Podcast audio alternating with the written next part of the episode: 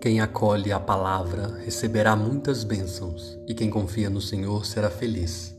Homem sábio se torna famoso pelo seu bom senso, e quem fala com equilíbrio promove o ensino.